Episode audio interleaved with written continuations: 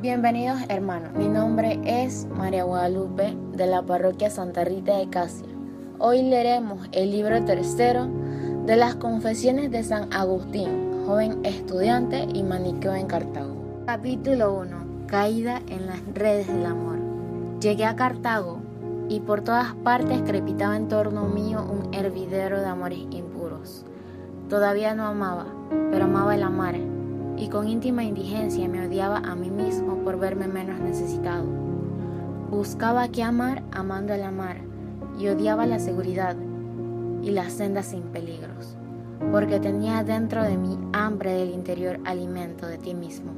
Oh Dios mío, aunque esta hambre no la sentía, yo tal, antes estaba sin apetito alguno de los manjares incorruptibles, no porque estuviera lleno de ellos, sino porque cuanto más vacío, tanto más hastiado me sentía. Y por eso no se hallaba bien mi alma, y llagada, se arrojaba fuera de sí, ávida de restregarse miserablemente con el contacto de las realidades sensibles, las cuales, si no tuvieran alma, no serían ciertamente amadas. Amar y ser amado era la cosa más dulce para mí, sobre todo si podía gozar del cuerpo del amante. De este modo manchaba la vena de la amistad con las inmundicias de la concupiscencia y oscurecía su candor con los vapores tartáreos de la lujuria. Y con ser tan torpe y deshonesto, deseaba con afán rebosante de vanidad pasar por elegante y cortés. Caí también en el amor en que deseaba ser atrapado, pero oh Dios mío, misericordia mía, con cuánta hiel no rociaste aquella mi suavidad y cuán bueno fuiste en ello, porque al fin fui amado y llegué privadamente al vínculo del placer y me dejé atar alegre con ligaduras trabajosas para ser luego azotado con las varas candentes de hierro de los celos, sospechas, temores, iras y contiendas. Capítulo 2. Afición al teatro. Me arrebataban los espectáculos teatrales llenos de imágenes de mis miserias y de incentivos del fuego de mi pasión.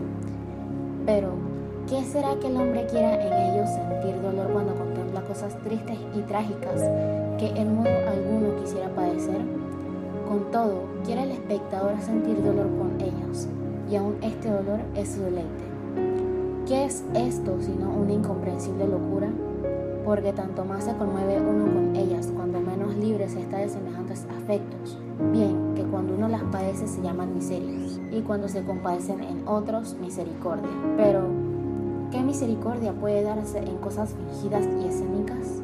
Porque allí no se provoca al espectador a que socorra a alguien, sino que se le invita a condolerse solamente favoreciendo tanto más al autor de aquellas ficciones cuando mayor el sentimiento que siente con ellas.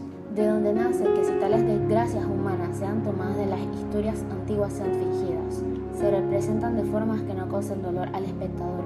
Este se marcha de allí aburrido y murmurando, pero si al contrario siente dolor en ellas, permanece atento y contento. Luego, se aman las lágrimas y el dolor, ciertamente que todo hombre quiere gozar, mas no agradando a nadie ser miserable, y siendo grato a todos los misericordiosos, y no pudiendo hacer esto sin sentir dolor.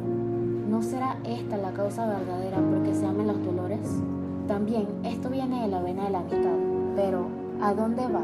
¿Hacia qué parte fluye? ¿Por qué corre el torrente de la pez hirviendo a los ardores horribles de negras liviandades, en las que aquella se muda y vuelve por voluntad propia?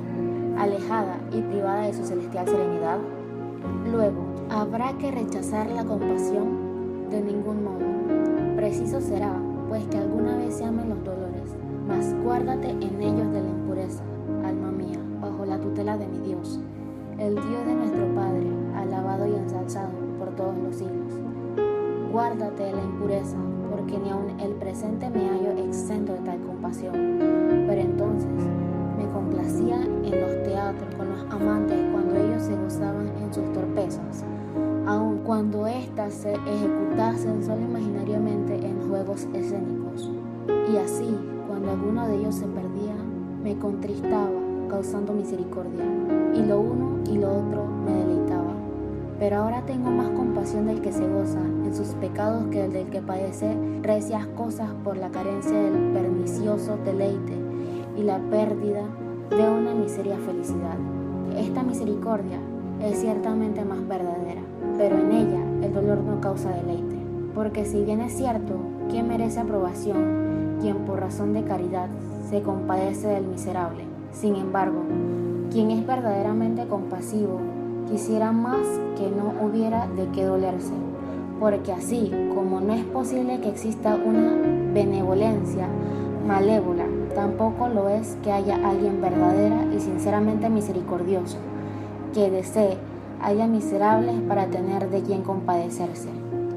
Hay pues algún dolor que merece aprobación, ninguno que merezca ser amado. Por eso tú, Dios mío, que amas las almas mucho más copiosa y elevadamente que nosotros, te compadeces de ella de modo mucho más puro, por no sentir ningún dolor. Pero, ¿quién será capaz de llegar a esto? Pero yo, desventurado, amaba entonces el dolor y buscaba motivos para tenerle, cuando en aquellas desgracias ajenas, falsas y mímicas, me agradaba tanto más la acción del histrión y me tenía tanto más suspenso cuando me hacían derramar más copiosas lágrimas.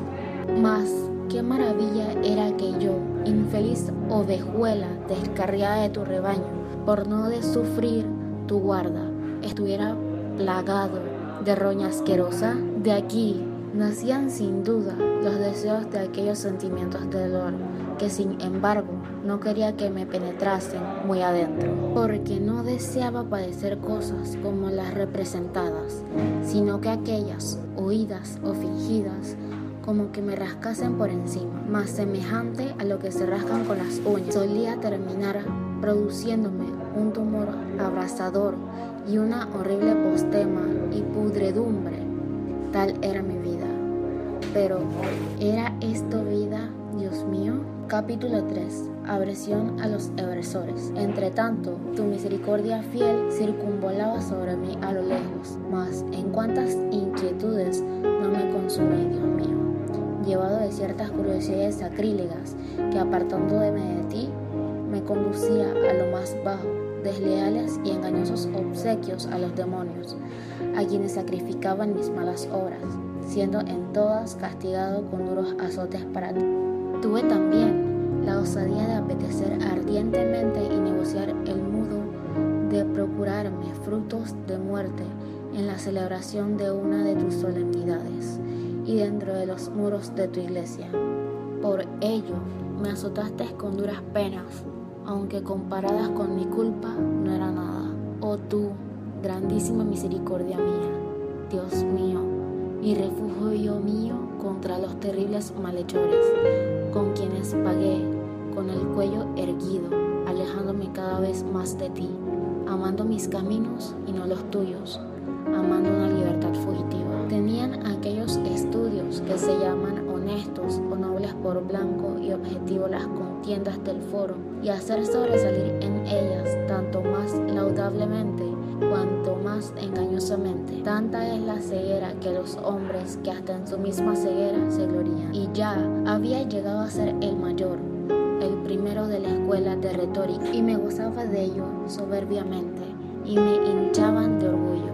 Con todo, tú sabes, Señor, que yo era mucho más pacato que los demás, y totalmente ajeno a las gamberradas eversionibus de los eversores, nombre siniestro y diabólico que llegó a convertirse en vítola de elegancia y entre los cuales yo vivía con impudente pudor por no ser uno de tanto.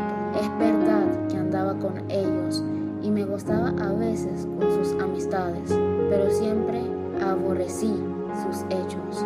Esto es, las calaveradas con que impudentemente sorprendían y ridiculizaban la calidez de los novatos, sin otro fin que el de tener el gusto de burlarse y fomentar a costa ajenas sus malévolas alegrías.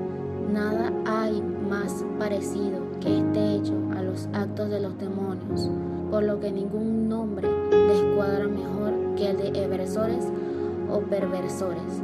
Por eso, ellos ante trastornados y pervertidos totalmente por los espíritus malignos que así los burlan y engañan sin saberlo, en aquello mismo en que deseen reírse y engañarse a los demás.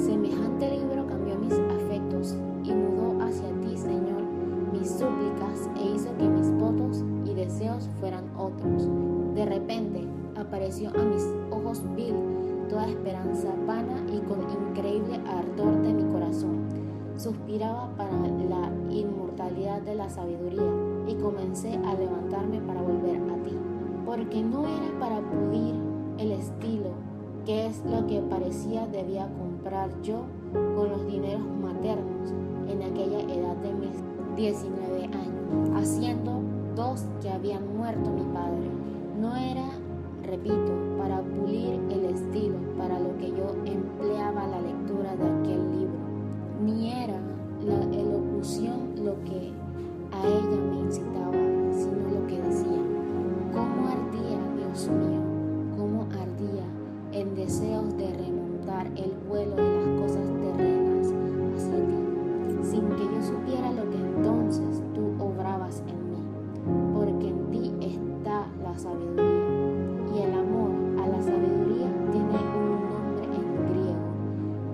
dice filosofía, al cual me encendían aquellas páginas. No han faltado quienes han engañado sirviéndose de la filosofía, coloreando y encubriendo sus errores con nombres tan grandes, tan dulces y honestos, mas casi todos los que en su tiempo y en épocas anteriores hicieron tal están mutados y descubrieron en dicho libro. También se pone allí de manifiesto aquel saludable aviso de tu espíritu dado por medio de tu siervo